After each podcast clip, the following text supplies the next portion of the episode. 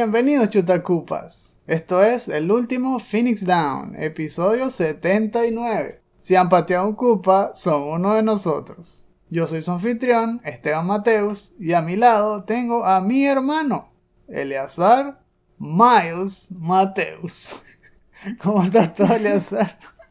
Bien, bien. ¿O prefieres Knuckles? Knuckles Mateus es mejor. ¿Verdad? Eh, no que suena bien. sí, sí, estoy, estoy bien. Es sábado, la mañana de hoy estuvo bastante tranquila, que sí, viendo videos sobre videojuegos. De hecho, hoy fue que vi el... Se te olvidaba lo que voy a comentar ya por cerca del final. Unos insights bastante interesantes. Oh yeah. Y en el desayuno arepa, ¿eh? Ah, sí. No podía faltar. Para quienes no saben, yo más bien hago algo poco común. Aún al menos, solo los sábados le echo algo de azúcar. Toma. Es rico. Lo hago porque me recuerda cuando era niño que comíamos las arepas dulces. Se veían como un, un tono más oscuro, como si fueran galletas, algo así. Le echamos bastante margarina y le poníamos una lonja de queso encima. Normalmente comíamos dos. Eran bastante chatas. Tan chatas que no se, no se podían cortar por la mitad como se hace normalmente en Venezuela. y me pasa eso. Muy parecido a lo que les voy a hablar en olvidaba, pero con comida. es lo que se parece más a... No sé si es echarle el ingrediente, no me acuerdo bien cuál era. Yo sé que mamá lo sabe. Le voy a tener que preguntar después a, a tenerlo así bien claro, pero Mamá, el oráculo ahí de la receta. sí. El punto es que como todavía no, no tenemos esos ingredientes con nosotros, entonces eso es lo que más se le acerca. Y me encanta. Eso es como uno de los highlights de fin de semana. Sí, en Venezuela le llamamos a ese tipo de comida dulces, saladas, como esas arepas mandoca, que vienen del Zulia, del estado Zulia. Sabrosísimas. Son a- más amarillas, como tú dices, se ven como amarillo ocre y dulcitas. Tal vez tienen papelón o algo así Ah. dentro de la masa. Sí, Son riquísimas con queso blanco, que se le derrita y jamón también. Eh, seguramente nuestros hermanos también colombianos sabrán algo sobre eso, porque uno siempre piensa que esas recetas son únicas de su país y de repente sale, sé yo, alguien en Panamá y que no, eso se inventó aquí, en otro en Bolivia, no, eso se inventó aquí, que, "Ah, vale. Todos compartimos esas comidas, ese paladar y es muy delicioso que cada región también le pone algo extra. Pero la base como que es compartida. Las arepas son universales en América Latina, pareciera. universalmente deliciosa. Oh yeah. Como ustedes la coman, asada, frita, con el relleno por dentro, con el relleno por arriba, tostada. Siempre saben bien. Son uh, el manjar del desayuno para nosotros. Sí, Como siempre les estamos hablando desde las colinas soleadas de Almería. Esta vez no está lloviendo, tampoco está haciendo una tormenta, así que no se están azotando las persianas como en los episodios pasados. tampoco se ve una neblina extraña amarilla por allá afuera. Empezamos bien. Todavía se oyen un montón de perros ladrando en el fondo, pero tranquilos, no nos están atacando, no estamos en la mansión de Resident Evil. Es simplemente Almería, así son las cosas aquí en España. Si nos están escuchando por primera vez, este es nuestro show de noticias, donde también les compartimos anécdotas y análisis de videojuegos. Sale cada 15 días y el estreno es exclusivo para nuestros patrons de 2 dólares en adelante. Sin embargo, aquellos que tienen más paciencia, que no nos pueden ayudar todavía, pueden esperar 7 días más y lo podrán escuchar en nuestros portales alternos gratuitos, como podcast.com, Stitcher, Anchor, Breaker, Google Podcasts, Pocket Casts, Radio Public, Spotify, Apple Podcasts y iBooks. Otras maneras de apoyarnos son comprando nuestra merch, en donde les tenemos muchos productos con diseños sobre videojuegos, ya sea retro, más actuales e incluso sobre nostalgia de Venezuela. Hay un poco para cada uno, ya sea que estén buscando darle una sonrisa a alguien, un detallito, un regalo o darse ustedes mismos un gusto. Bueno, pues visiten nuestros catálogos de las tiendas digitales de Redbubble, Society6, Teespring, que tenemos detalladas en las descripciones de nuestras redes sociales. Pueden verla en Twitter, en Instagram, en la descripción de nuestros videos de YouTube. En YouTube también pueden estar viendo últimamente nuestros shorts, que ahora sí son shorts. Si vieron que lo republicamos fue porque nos habíamos equivocado antes. Si ustedes también tienen sus propios canales, que sé que es así, es un tip importantísimo. Resulta que para que un video de un minuto o menos de YouTube cuente como un short, obligatoriamente tiene que ser vertical. Tal vez ustedes lo saben, nosotros no. Y pusimos los videos horizontales y nada que lo metían en los shorts. Por eso tuve que rotar ahí la resolución. Y ahora sí. Y por eso es que los están viendo doble. Porque uno sale normal y el otro sí entró por fin dentro de los shorts. Como, como dicen, es un, un detallazo. Oh yeah. Así que si han tenido chance de verlo, nos encantaría saber su opinión para ver qué podemos mejorar y cómo cambiarlo para que resalten más, para que atraigan más gente, que esa es la idea, ¿no? Que nuestra comunidad crezca. Mientras crezca más y la comunidad sea más grande, podemos ayudar a más personas a hacer videojuegos. Entonces, ¿quién no quiere más videojuegos? Si conocen gente que como nosotros les encanta compartir la nostalgia, las anécdotas, analizar juegos y usar todos esos conocimientos para crear su propio proyecto, invítenlos y que crezcamos todos. Por cierto, saludos a todos los que nos están escuchando, ya sea en el resto de España o en cualquier otra parte del mundo, Estados Unidos, en Brasil, Chile, México, Colombia, toda Latinoamérica y por supuesto Venezuela y bienvenido. Estamos el fin de semana descansando, algunos van a poder descansar también extra por lo del Día del Trabajador. Así que es un buen momento para, no taza de chocolate caliente porque no es un DLC, pero sí, reposen las piernas, pónganlas en alto y recuéstense en una almohada bien esponjosa porque es hora de relajarse y que hablemos sobre videojuegos.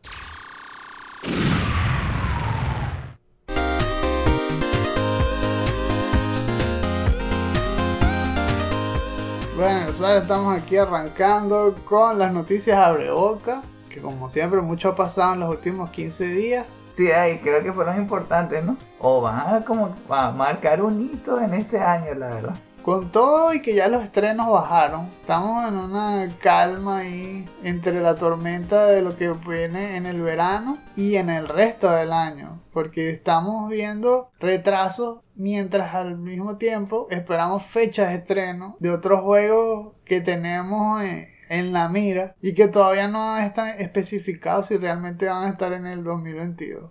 Uno de esos es Teenage Mutant Ninja Turtles Jet Revenge que sacaron un nuevo video. Esta vez fue un preview de 11 minutos y fue la semana pasada. Comenzó como una especie de exclusive en IGN, pero luego lo pusieron en todos los canales .emu, GameSpot y todo. Es decir, que fue una exclusiva temporal. Eso tuvo que ver con el evento de este PAX. PAX East se celebró también la semana pasada y ese mismo video de 11 minutos es una representación del demo que trajeron para PAX. Que es, me imagino que también muchos de ustedes habrán oído ya o incluso visto. Porque muchos reporteros que tuvieron la oportunidad de viajar a PAX hicieron videos sobre esto. Ya lo jugaron en vivo y entonces dan sus primeras impresiones. Bueno, nosotros vimos el video ese de 11 minutos. Nos pareció buenísimo. Fueron dos etapas. Una fue en el canal 6, este donde trabaja April.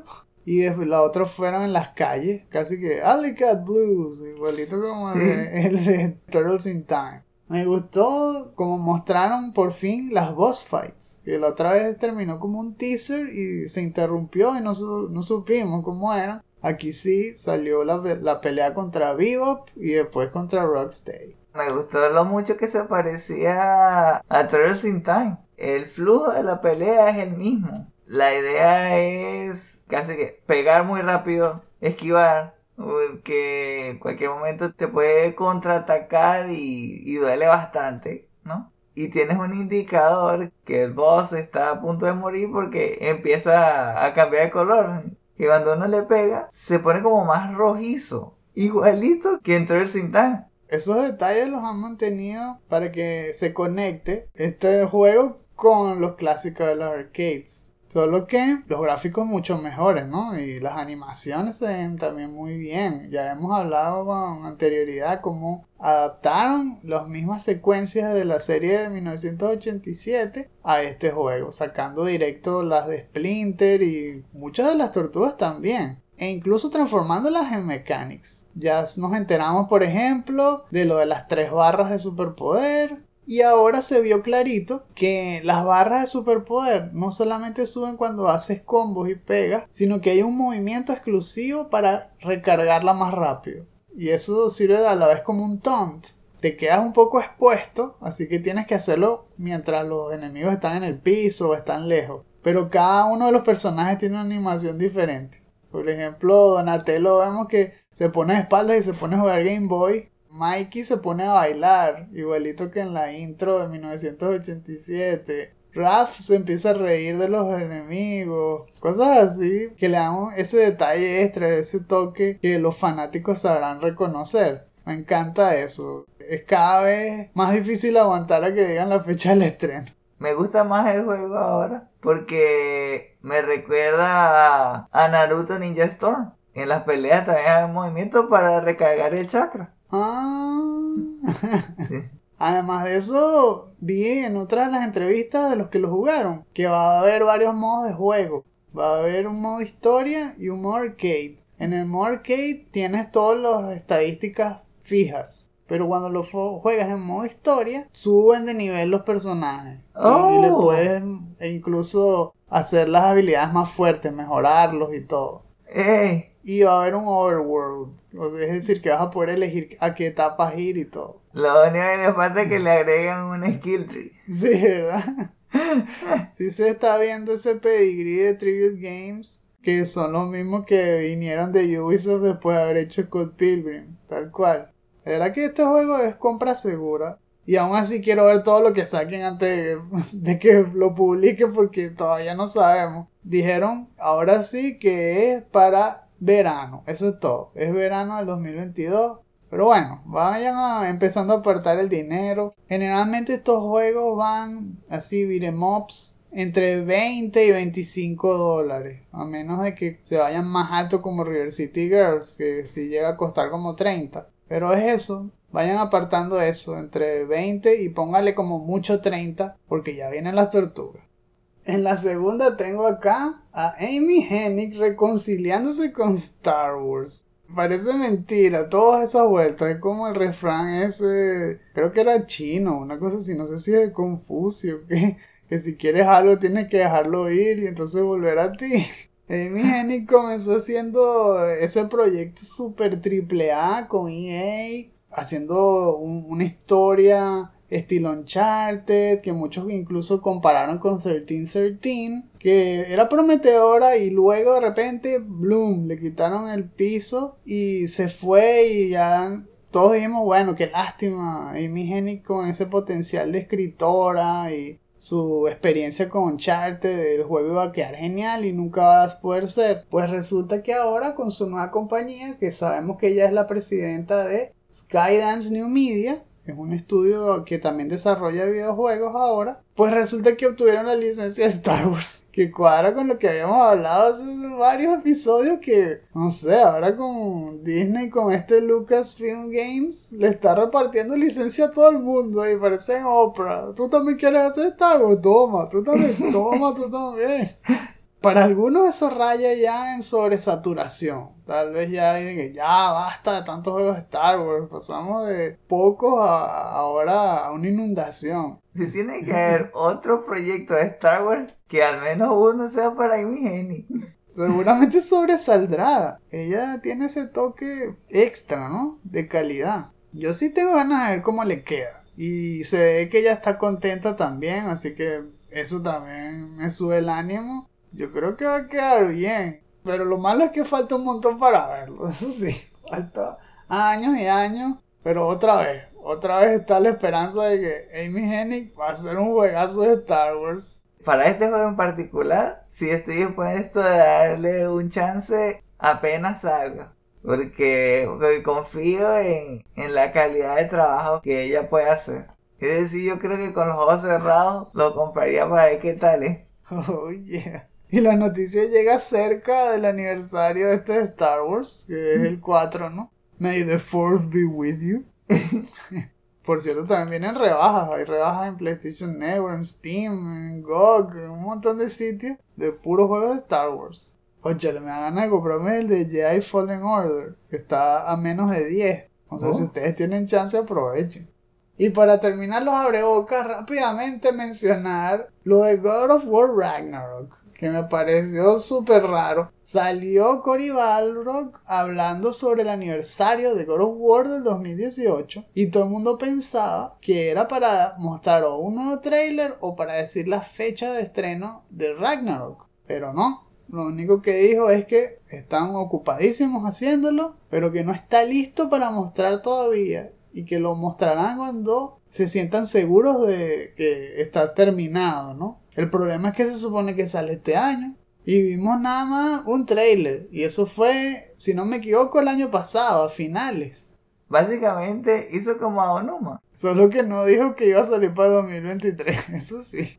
Ah, Lo único que dice es que todavía no estaba listo para mostrarse. Por eso es que muchos empezaron a decir, bestia, este juego como que no va a salir. Y es raro, ¿no? Porque no hay ningún otro para el 2022 de Sony en este momento. Estrenaron rápido a comienzos del año eh, Horizon, pero luego no sabemos qué estreno viene para el 2022. Grande. Justamente después de eso, en Twitter, más adelante, habló uno de los desarrolladores del proyecto, que es el director de animación Bruno Velázquez, mencionando justamente que Ragnarok todavía sigue en pie para salir este año, como asegurándolo, ¿no? Así que, no sé, está esa contradicción ahí. Aunque Cory no dijo que no iba a salir. Por eso es que todavía hay esperanza de que salga. Y falta lo que va a suceder en el verano. Esperemos que Sony haga algo, un state of play o algo. Y que aclare las dudas para saber si va a salir por fin créditos y, o no.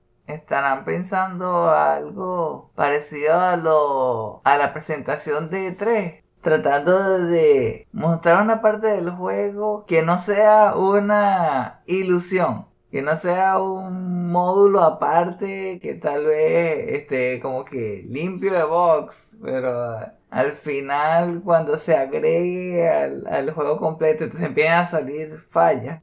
Tal vez eso que están como muy exigentes Quieren hacer un demo que sea digno. Porque ahora además está el requerimiento ese de Plus Extra. O mejor dicho, Plus Premium. Que todos los juegos tienen que tener un demo de dos horas. Tal vez tiene que algo con eso. Están haciendo un demo y al mismo tiempo el juego. Ya nos enteraremos. No, no falta mucho para verano. Pero ahora sí, vamos a comenzar con las noticias importantes, los pesos pesados. Son dos. La primera tiene que ver con el ataque de las vallas digitales entrometidas. ¿Por qué le llamamos así este segmento? Porque resulta que tiene que ver con un cambio de paradigma en cuanto al uso de publicidad dentro de los videojuegos. Eso salió a flor por un reportaje que hizo Business Insider, hablando sobre PlayStation y su decisión de colocar propagandas de marcas reales dentro de los juegos, especialmente si son free to play. Esto no es ajeno a la industria de los videojuegos, no solamente lo hemos visto en franquicias pasadas, como por ejemplo en los juegos de deporte, que a los estadios, los uniformes y todo son idénticos a la realidad y por eso es que tienen los logos y las marcas y las vallas y todo. Otras compañías como Microsoft también quieren hacer esto, es decir, no es exclusivo de Sony y es preocupante en el sentido de que va a cambiar la forma en que disfrutamos los juegos. Va a haber una experiencia más similar a jugar juegos de celular o smartphone, tablet, como, como les llamen en su región, porque nos interrumpirían. Son cosas que tratan de meterte por los ojos a mitad de experiencia solo por el hecho de que no pagaste por ello. Y es para obligarte uno, a pagar para que no salgan esas propagandas. O dos, para que compres los productos de esa propaganda. Y las dos cosas son fastidiosísimas. Parece que PlayStation está trabajando con una tecnología que va justamente a eso, inyectar propaganda dentro de los juegos. Entonces dice, entre comillas, que la idea es estimular a los developers para seguir haciendo juegos free to play que han aumentado según ellos durante la época de pandemia, dándoles una opción extra para monetizarlos. Hablando de opciones, estaba pensando que algo que puede hacer que se sienta menos intrusivo es que periódicamente se ofrezca a los jugadores contenido gratuito. Y ese día en particular cuando vayan a la tienda entonces ahí estén lo de las vallas. Pero es en el camino. Que no lo metan por los ojos, sino que el que tenga un chance, que tenga un tiempo, cuando vaya a buscar su contenido gratuito, su asset, de casualidad lo vea. Según ellos, justamente eso es lo que quieren hacer, que las propagandas estén fusionadas con el medio ambiente. Si tuvieses, qué sé yo, en GTA manejando, que los pósters en las paradas de autobús o en las carreteras fuesen realistas, fuesen iguales a los que existen en el mundo normal. Algo que sí escuché curioso en el podcast de Colin Moriarty, en el de Sacred Symbols, lo dijo Chris Reagan, fue que para él eso más bien significaría una disminución de la calidad del producto. Porque normalmente en los juegos de GTA las propagandas incluso son hechas por los creadores y son marcas ficticias que hacen referencia a algún producto de la realidad, tienen chistes, tienen comentarios y ahora no. Verlo, y es verdad, eso se vería como más flojo, entre comillas. Ya no estarían trabajando tanto y no pensarían en esos chistes, sino que simplemente, ah, no, bueno, pongo el mismo póster que tenemos ahí enfrente en la calle, eso que está ahí en la parada, ponlo. ya no escribirían eso y sí sería una lástima. Otras cosas que están diciendo que quisieran hacer es incluirlo como currencies especiales o si utilizas ciertos productos promocionados te den boosts de experiencia. Me suena también como lo que pasa en las películas, que se ve súper falso. Cuando hacen promoción de productos súper obvia como en Transformer o cosas así. que si están hablando por teléfono y hacen énfasis en una marca, bueno, nos vemos en el Starbucks, que, se come delicioso aquí, y uno que, ah, por favor. y, y, así es como pareciera que se va a sentir, se siente más sucio, no sé, estoy que, ah, ¿qué pasa? Me estás tratando de vender todo el tiempo, yo solo quiero jugar.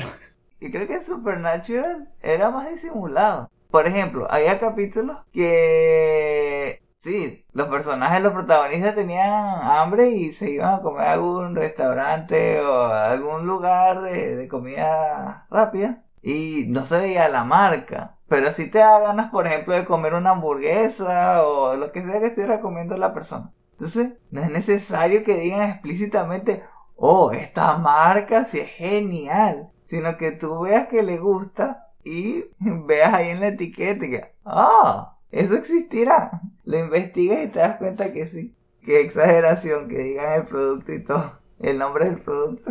Y eso que nosotros hemos visto estas maniobras también desde que éramos niños. Y hasta el presente, el que más se me asemeja no son solo los juegos de deporte, sino en, tal vez en otro tipo de juegos, el de Death Stranding. Que el protagonista se la pasa tomando Monster que es la broma esta que parece Red Bull, y lo pone frente a la pantalla cada rato y todo es súper descarado, que ok, Monster como que le donó un 70% de los fondos a Kojima, algo así. Y antes, en la época del Nintendo, había fusiones que sí funcionaban y que eran más disimuladas por en cierto sentido, porque sabíamos que era una propaganda. Pero al mismo tiempo eran juegos entretenidos, como pasó con el de Cool Spot de Sega Genesis, que era tal cual una promoción de Seven Up y todo esto. Pero el juego era divertido, al menos, el juego era bueno. También vimos otro eh, intentonas de este estilo como Pepsi Man, el juego este de PlayStation 1 de 1999, que toda la idea era usar a una mascota de Pepsi corriendo, agarrando Pepsi tirada por el piso y que ok, ya entendí la indirecta, quiere que tome Pepsi. ¿Quién se puede olvidar de John y de la mascota esta que parecía un tipo disfrazado de un conejo, algo así, con oreja persiguiendo pizzas de Domino Pizza por todas las etapas. Así que esto no es nuevo, pero tampoco queremos que sea tan descarado, ¿verdad? Que, que sea más disimulado, más como lo que fue con las tortugas, por ejemplo. Que estaba esa unión de Pizza Hut con las tortugas y que incluían cupones de descuento cuando te comprabas el juego de Nintendo y había fiches de Pizza Hut en las calles y se caían y era parte de la acción, ¿no? Luego vemos también la parte mala, que cuando es una promoción así, hay licencias involucradas y eso siempre da problemas. Justamente por eso en esta nueva collection, la Kawabonga Collection, no saldrán los afiches de Pizza Hut. Y eso le quita parte del encanto al remaster porque no es exactamente igual al arcade. Como lo de muchas manos en la masa, la ponen morada, ponen, ponen el caldo morado, algo así. Es, es tal cual. Deberían sobresimplificarlo, no complicarlo. Y que las propagandas vengan de otra manera. Que no sean intrusivas, que no nos metan eso por los ojos. Ya tenemos suficiente cuando salimos a la calle, nos sentamos en la parada del autobús, agarramos un taxi, un Uber. Estamos bombardeados de propaganda desde que nos despertamos hasta que nos vamos a dormir. Y además cuando juguemos nos van a meter más propaganda. Qué.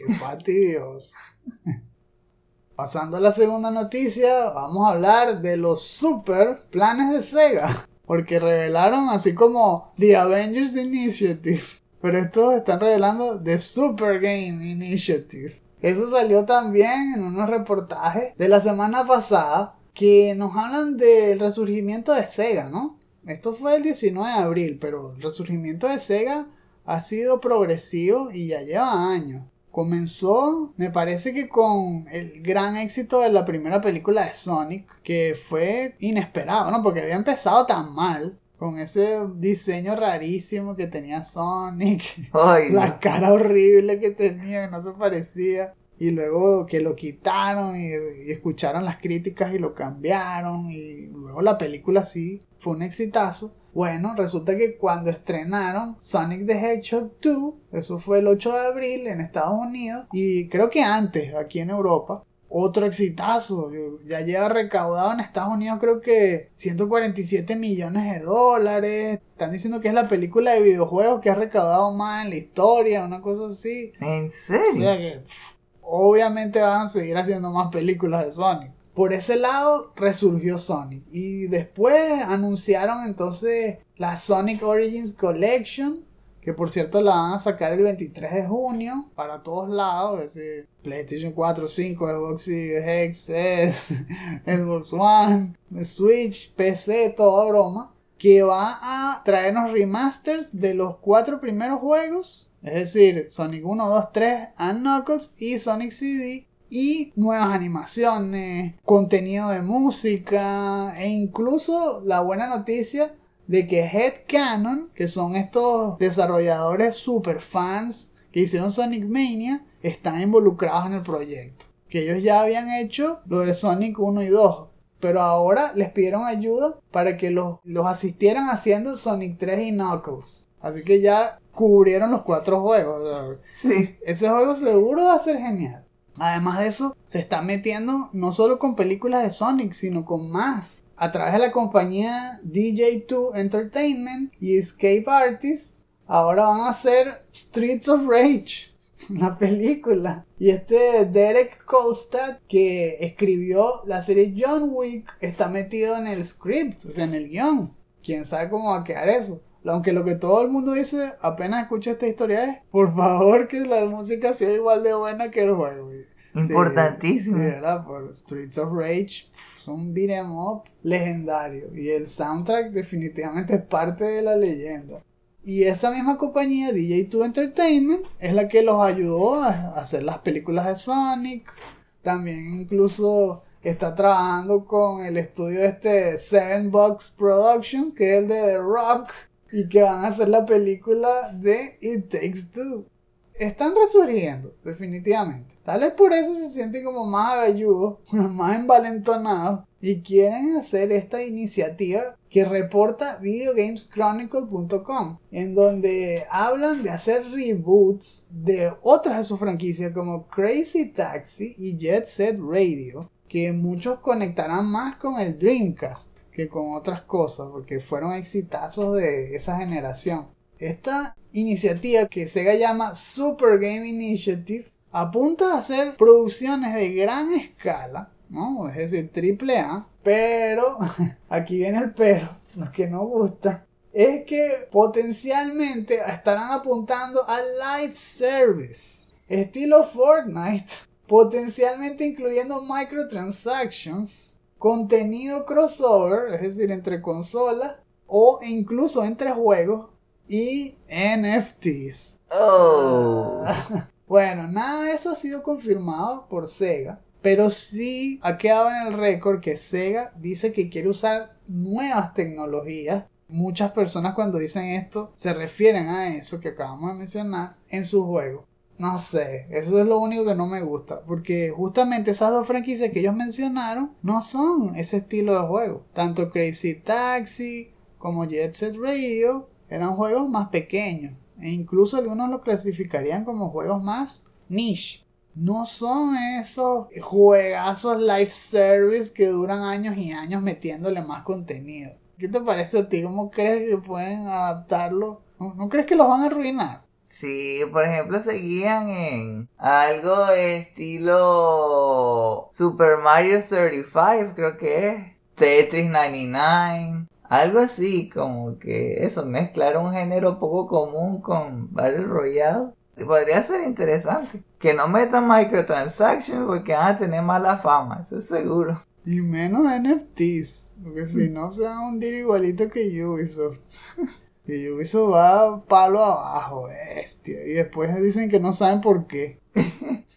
Todo lo que hacen lo arruinan con NFTs, la gente los odia y siguen empujando y empujando. Y ahora ha caído tanto su valor de su stock que están diciendo que, que, los compren. Tan terrible. Y Sega quiere hacer eso. ¿De dónde vienen esos asesores? De verdad que no es lo correcto. Ya han estado haciendo las cosas bien hasta cierto punto, porque más adelante vamos a mencionarle otra cosa de controversia con lo de Sonic Origins y, su listado enredado de features. Tienen mucho potencial, es lo que da rabia. Sega se vino abajo por dispararse en los pies y ahora están haciendo lo mismo. Cuando estaban en la guerra de las consolas en los 90 tenían todo para llegar hasta el final y ser igualito que Sony. Y, de hecho tuvieron chance, como hemos hablado, de trabajar con Sony para enfrentarse a Nintendo. Y nada que dieron pie con bola hasta que se hundió el Dreamcast y se hundió todo. Y por poco desaparecían. Y ahora que están resurgiendo, tienen ese chance de traer de vuelta sus franquicias y todo el mundo está pendiente de ellos. Como que otra vez les pica la mano ahí con la pistola, quieren dispararse en el pie otra vez. ¿Por qué Sega? No lo haga. Porque los van a arruinar. Crazy Taxi, de hecho, tenía su encanto por lo pequeño que era. Bueno, también la banda sonora, ¿no? No sé si van a traer de vuelta The Offspring o si le van a poner otro tipo de música. No sé qué quieren hacer, si es live service, que van a hacer que la ciudad sea cada vez más grande, o que sean varias ciudades, que cada mes se estrenen. Puede ser que lo incluyan como DLC. o, o, como Mario Kart, ahora van a poner carros realistas ahí, mezclándolo con la noticia anterior. Van a empezar a meter marcas de reales de carros y todo. Ay, no. Y Jet Set Radio también es algo así por el estilo. También es corriendo por las calles, por los parques, haciendo graffiti. ¿Cómo eso va a ser un live service? Cuéntemelo, eso no tiene historia. No le pueden meter episodios nuevos ni nada, es simplemente una ciudad. Ni siquiera creo que tienen buenos escritores, ¿verdad? No se prestan para eso. Deberían usar otras franquicias. Tengan mucho cuidado, que tengan cuidado Sega Así como también cuando alaron por los cabellos Esa, y que reboot del beat'em up este medieval. Golden Axe. Tan bueno que era Golden Axe 1, 2, 3. Y luego hicieron el bodrio ese para PlayStation. Creo que fue para PlayStation 3. Y lo transformaron en un juego que Action Adventure 3D.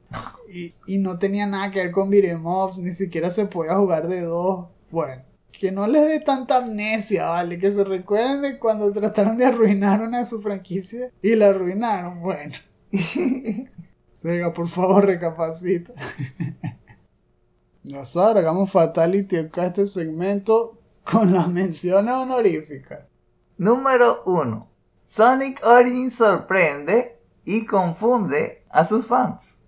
Sega anunció de la nada una nueva colección sobre su erizo consentido, en la forma de Sonic Origins, que incluirá Sonic the Hedgehog 1, 2 y 3 con Knuckles, junto a Sonic CD. El paquete tendrá versiones clásicas, es decir, formato 4.3 replicando los originales, y aniversario, entre comillas, es decir, widescreen con vidas infinitas de cada uno de los juegos. La revelación fue agridulce. Por un lado, el trailer fue vistoso. Sin embargo, se vio empañado por la publicación de una tabla de precios detallando cada versión que dejó a todos mareados. Poder obtener todo el contenido, entre comillas, disponible a la venta parece ser todo un acertijo. Algunos están atados a un precio más alto, otros solo se destapan exclusivamente al hacer pre-order. Y a esto me refiero a cosas tan locas como la animación de los personajes Solo la puedes encontrar en la versión deluxe, pero si haces pre-order. O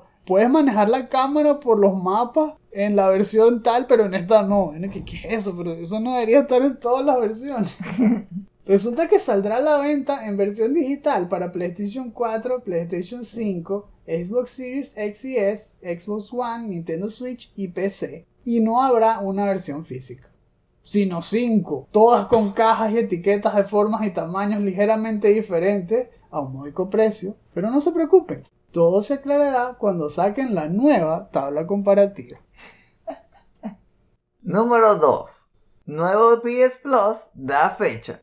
Se acerca el momento del cambio del servicio de suscripción de Sony. Mientras hemos visto noticias sobre al menos 56 juegos que serán eliminados de PS Now, como Metal Gear Solid 5 de Phantom Pain y docenas de juegos publicados por Sega, incluyendo Sega Bass Fishing, Sonic Adventure y mucho más. Asimismo, Gameatsu reportó que Siphon Filter y Siphon Filter 2 de PlayStation 1, al igual que Siphon Filter Dark Mirror y Siphon Filter Logan's Shadow de PSP, recibieron rating recientemente para versiones de PlayStation 4, PlayStation 5 en Corea. Está claro que Sony está ocupado preparando todo para el estreno y ya tenemos fecha sólida para cada región. En las partes de Asia, excluyendo Japón, va a salir el 23 de mayo, en Japón el 1 de junio, en América el 13 de junio y en Europa el 22 de junio. ¿Ya están preparados para dar el salto? ¿O prefieren esperar a ver cómo termina todo? Y número 3, Call of Duty Kaijus. Activision busca darle nueva a Call of Duty Warzone con su nueva season llamada Operation Monarch, a estrenarse el 11 de mayo. El anuncio vino con un trailer que sorpresivamente muestra que los protagonistas serán King Kong y Godzilla, que traerán su rivalidad del cine a nuestras consolas de juegos. Si se están rascando la cabeza pensando cómo encajan dos kaijus gigantescos cayéndose a golpe, en un juego first person shooter estilo Battle Royale, ya somos dos. Parecen actuar como fuerzas de la naturaleza. Nadie los controla. ¿Será preferible gastar tus balas de shotgun en un oponente fastidioso o en los callos de Godzilla? Esto parece un spin-off de Primal Rage, donde uno tiene que usar a los cavernícolas que se comen los dioses prehistóricos como papita. It's quiet. Too quiet.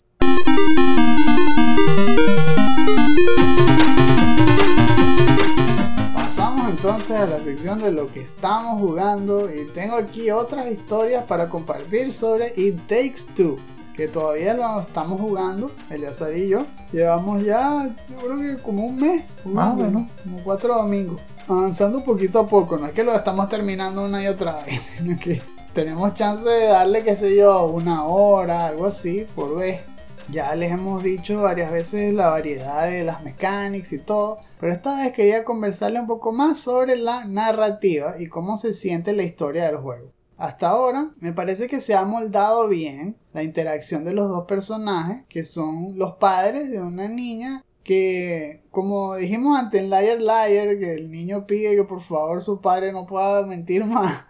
Esto es como si le hubiese pedido el deseo a una madrina para que sus padres dejaran de pelearse. Esta es una pareja que se lleva mal, están casi al borde del divorcio. Por eso todo el juego se basa en que este libro mágico, el libro que se parece a, a Joseph Fares por lo animado que es, hablando siempre de colaboración, los pone en situaciones en donde ellos tengan que trabajar en equipo. Y entonces hay mucho diálogo, mucho, como dicen en inglés, ¿no? Banter estilo Uncharted. Mientras vas caminando, los oyes conversar o cuando hacen alguna actividad también intercambian opiniones. Y eso le da un gusto diferente, los hace ver más vivos, te hace entender mejor su relación. A mí me gustaba bastante. Una de las cosas que me llamó más la atención llegó en una etapa, no sé si contarla toda, no, porque es como un spoiler, pero sí les voy a decir un nombre. Se llama Cutie the Third una elefantica. No les voy a decir qué fue lo que hicieron, pero es la primera vez en el juego donde sentí que hubo una desincronización. Aquí sí sentí que no estaba correspondiendo lo que uno quería hacer con lo que estaban haciendo los personajes. Ya me acuerdo de, que a qué te refieres. Ay. Sí, seguramente lo que ya lograron también, ¿verdad? Durante todo el proceso de esa secuencia que tiene que ver con la elefantica, uno está literalmente obligado a hacer lo que quiere hacer el juego y no lo que uno quiere hacer y se siente incómodo durante todo el camino. Y me pareció curioso porque el juego lo sabe y aún así te sigue obligando. Entonces no sé si es que más adelante eso va a tener alguna repercusión, si es que tiene una moraleja. Si corresponde a lo que tú sientes cuando lo haces porque los personajes dicen que se sienten mal haciéndolo que es justamente lo que uno está pensando y diciendo. Pero aún así, si tú paras, no puedes seguir avanzando la historia, no puedes terminar la etapa, es frustrante. No te gusta, al personaje aparentemente tampoco le gusta, pero aún así no hay opción. y entonces, es la única parte que yo he visto que es desagradable, que no te deja elegir y que rompe un poco ahí el flujo de todo lo que estaba sucediendo hasta el momento que había sido una experiencia tan amena y muy muy divertida a esta interrupción tan brusca en la historia. Tal vez una especie de, metáfora de cómo a veces los padres, pensando que están haciéndole bien a sus hijos, hacen algo que a ellos tampoco les está gustando, pero igualmente lo hacen, como siempre, que por su propio bien. Si hay alguna razón filosófica más profunda, ya lo veremos, ya lo analizaremos. No sé si alguna vez le haremos un post-mortem y nada. Por eso es que lo estoy compartiendo con ustedes de una vez. Pero sí, es algo que vale la pena conversar más a profundidad de este juego. Y como esta, hay, otras secciones que también valen la pena. Es, un, un, juego muy bueno, muy entretenido. Cada vez me sorprende más y al mismo tiempo me sorprende menos que haya ganado Game of the Year. Por mi lado sí, con mi aventura con el necromancer. Como te había dicho la otra vez, estuve aprovechando todos los ítems que le compartió el paladín. Su hermano mayor le dijo, mire, necesitas un escudo, aquí tiene. Necesitas unos charms para pegar más fuerte, también. Esto también es para tu ayudante, para no dejar todo eso lo estuve usando y puede avanzar mucho más rápido en la historia. Sí que no, no pude dedicarle tanto tiempo, pero subí un par de niveles. Yo creo que ya está listo por la parte del escudo para pelear contra Duriel. Y ahora estaba pensando en concentrarme en subirle algunos puntos a la resistencia de los ayudantes, comencé ya subiéndole un punto a la habilidad pasiva para mejorar la vida del golem, porque lo estaban matando muy rápido. y por lo que me contaste que dijo Mr. Lama es sí, estoy ahora considerando a ver si le subo algunos puntos a Corpse Explosion. Ah, un dato curioso, que el poder tiene que ver con fuego, no sabía eso. La idea creo que dijiste que tener más armas que peguen fuego, algo así. En el gear del Necro Summoner, Mr. Lama sí recomienda todo lo que te suba skills y además que te favorezca con resistencia, vida y si te va a aumentar daño, que sea daño de fuego para que se potencie el Corpse Explosion. Si el charm o el objeto te suba daño, que sea de fuego. Ah, mira. Bueno, sí, voy a estar tomando eso en cuenta. Sí, ha sido divertido. En verdad es una experiencia totalmente diferente al paladín porque lo normal es que lo que haga es darle vueltas al enemigo. Más bien, voy como que esperando a que mi equipo vaya y ataque, ¿no? Eres el coach. Sí, soy como el coach y estoy ahí de apoyo. Ah, como que no le están haciendo mucho daño. Bueno, aquí tienen. Ahora, ahora su daño es mayor. Ah, no. Como que les están pegando mucho. Vamos a hacer que se le haga bien difícil a los que les peguen de cerca. Vamos a hacer que se les regrese el daño.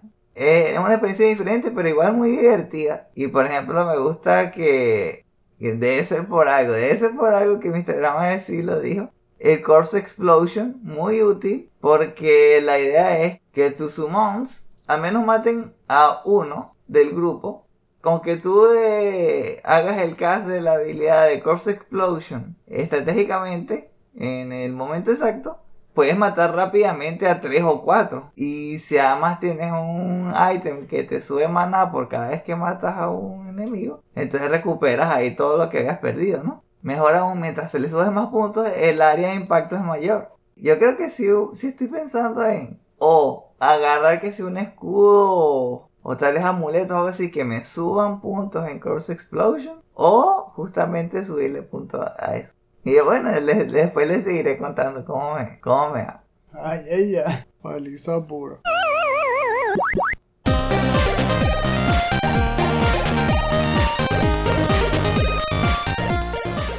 Pero, el tiempo vuela ya. Casi estamos saliéndonos de Green Hill Zone. Aquí ya estamos dejando atrás los anillos. Pero antes, ¡se te olvidó!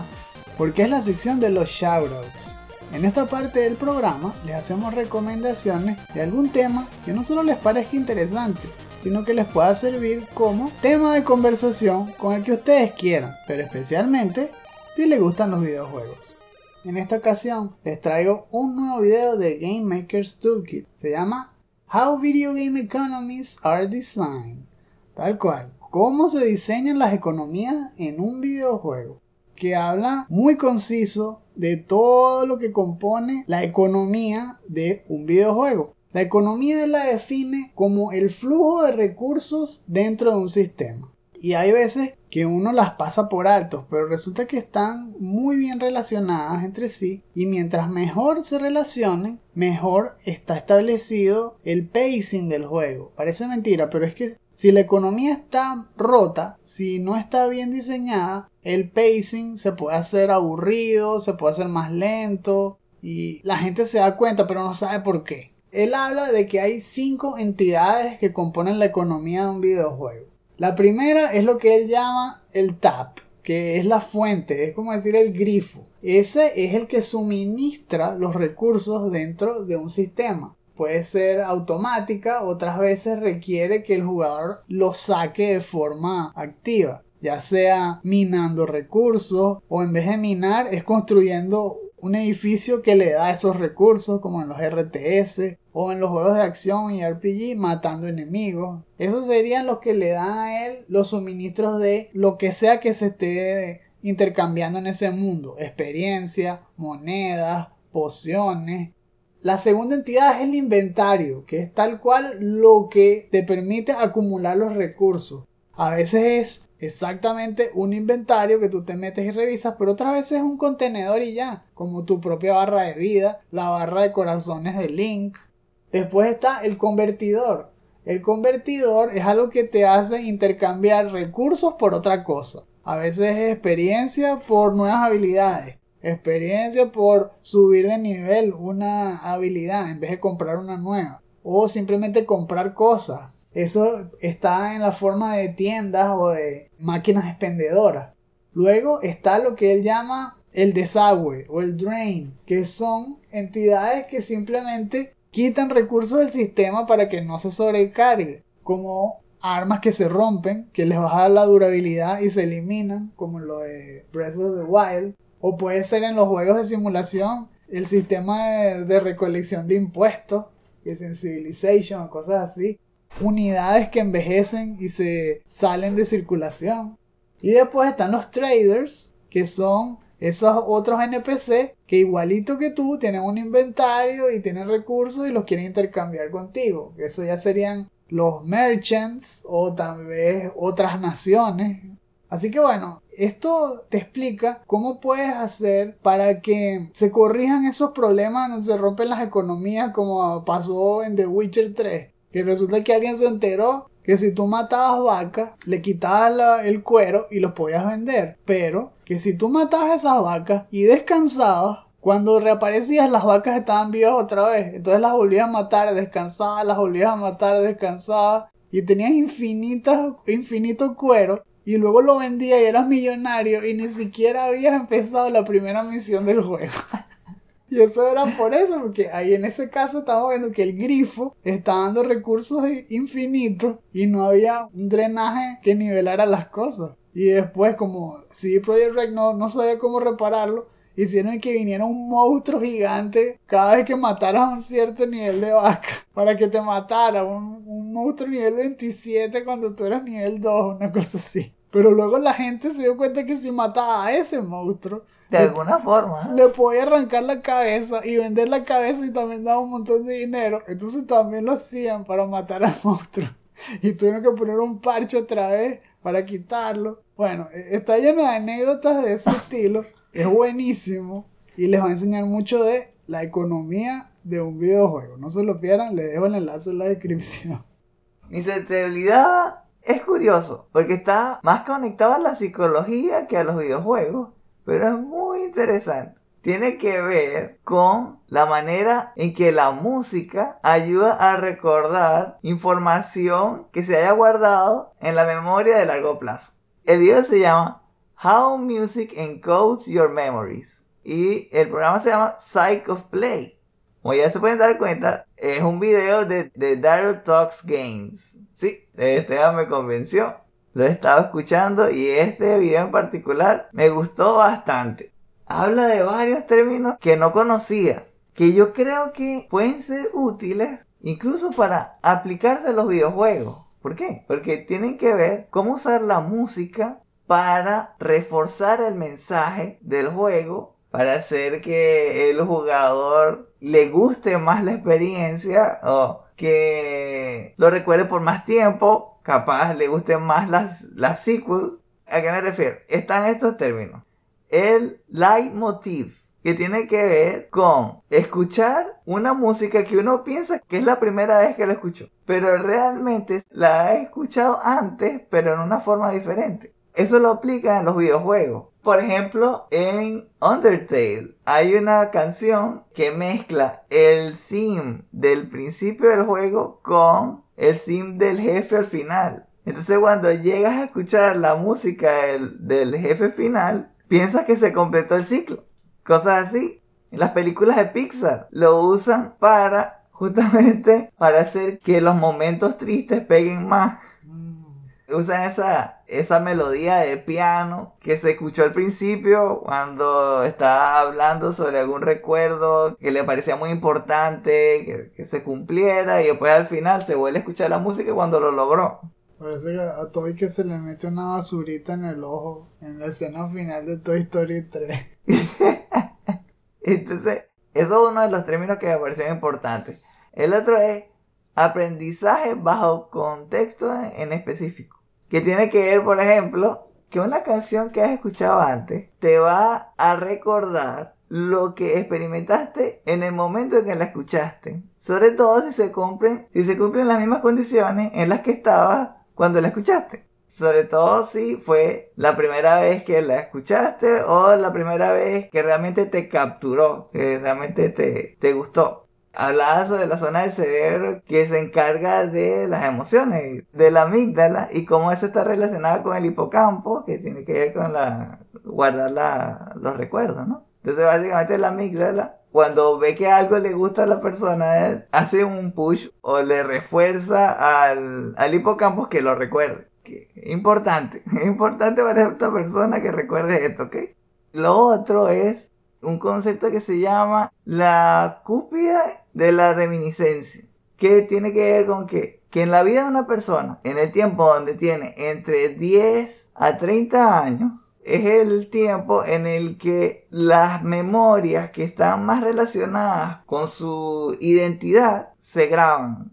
Significa que en ese tiempo donde se guardan las memorias que forman el core de lo que uno siente que es.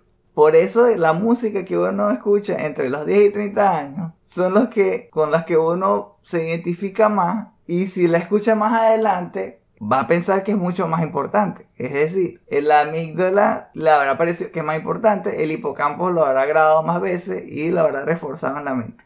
Eso es muy importante porque todo tiene que ver con un concepto que dijo al final que se llama el efecto de autorreferencia.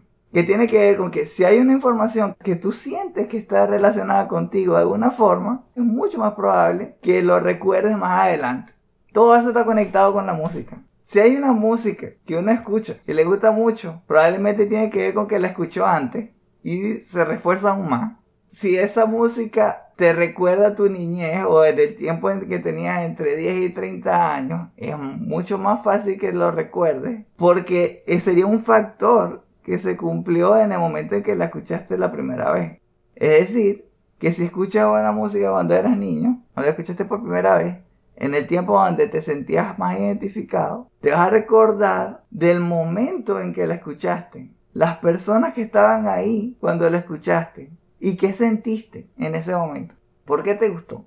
Eso conecta mucho con lo que hacemos con el último Phoenix Down DLC. Buscamos que las personas puedan viajar al pasado al escuchar sonidos o música que los conecte a los momentos que más les gustaron al jugar esos videojuegos.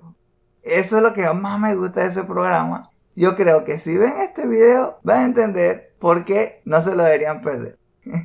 Le vamos a dejar el enlace en la descripción.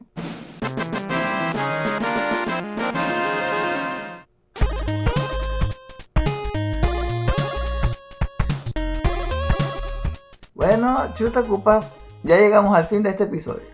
Si hay algo que aprendí de este episodio es el hecho que Sega le esté yendo mejor ahora que antes. Porque al escuchar a los fans y conectarse más a la era dorada de Sonic, haciéndole un, un buen tributo a las primeras entregas, asegurándose que en las películas Sonic se viera lo más parecido al, source material, o sea, que se pareciera más a, la versión original, que no se viera tan diferente, que se viera tan humanoide, sino que uno pensara que lo hubieran sacado del televisor y lo hubieran metido en la realidad. Ese fue exactamente el factor que necesitaban para que la gente lo conectara con los mejores momentos que tuvo jugando ese videojuego o las mejores experiencias que tuvo que estaban relacionadas con Sonic. Y por eso que es inolvidable. Se lo recomendaron a todo el mundo y yo creo que por eso es que tuvo tanto éxito. Eso está conectado con la música. Algo que me gusta muchísimo de un trailer que haga tributo a un videojuego es que pongan la música del juego. Eso es muy importante. Algo que no hicieron los de la serie de Halo. Y yo creo que por eso es que la gente no le gustó para nada. Eso es clave. El sim tiene que estar ahí porque es lo que uno escucha cuando está con el control en la mano, emocionado, después de haberse comprado el juego y es el catalizador que hace que la experiencia se repotencie antes de darle play. Esa música tiene que estar en el trailer para que la gente esté emocionada para ver la película o para ver la serie. En fin, recuerden que este podcast es un estreno exclusivo para nuestros Patreons de 2 dólares en adelante. Para escuchar cada episodio al momento de su estreno, considera convertirte en uno de nuestros Patreons.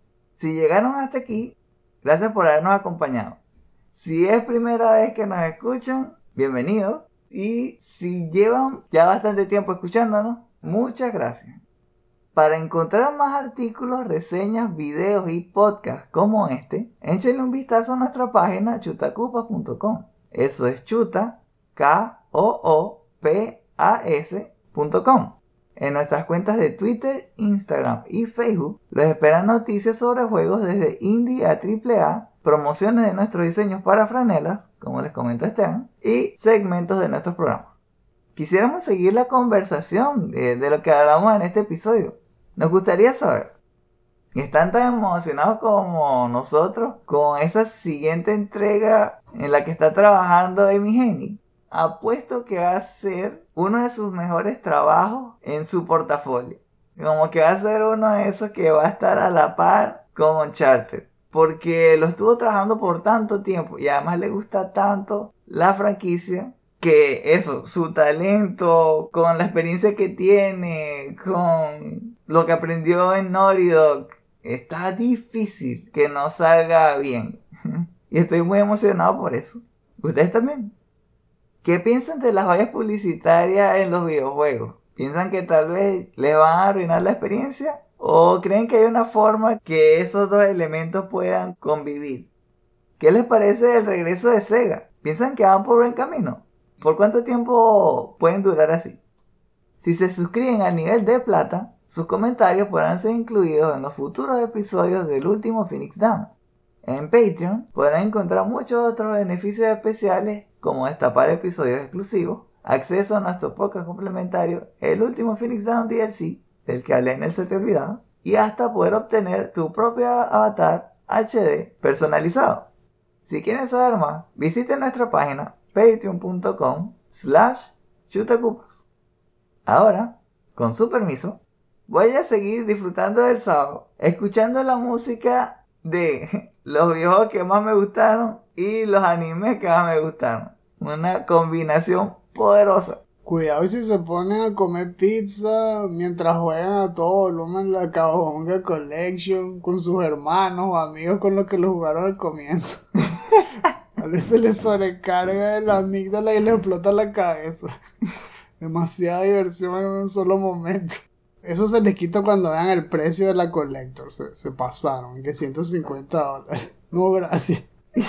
Cómprense la versión estándar, jueguenlo, coman pizza, pero que no les explote la cabeza. Sí, ya, por favor, cuídense. Disfrútenlo. Nos vemos dentro de 15 días. Y recuerden, no hay quits, solo retries.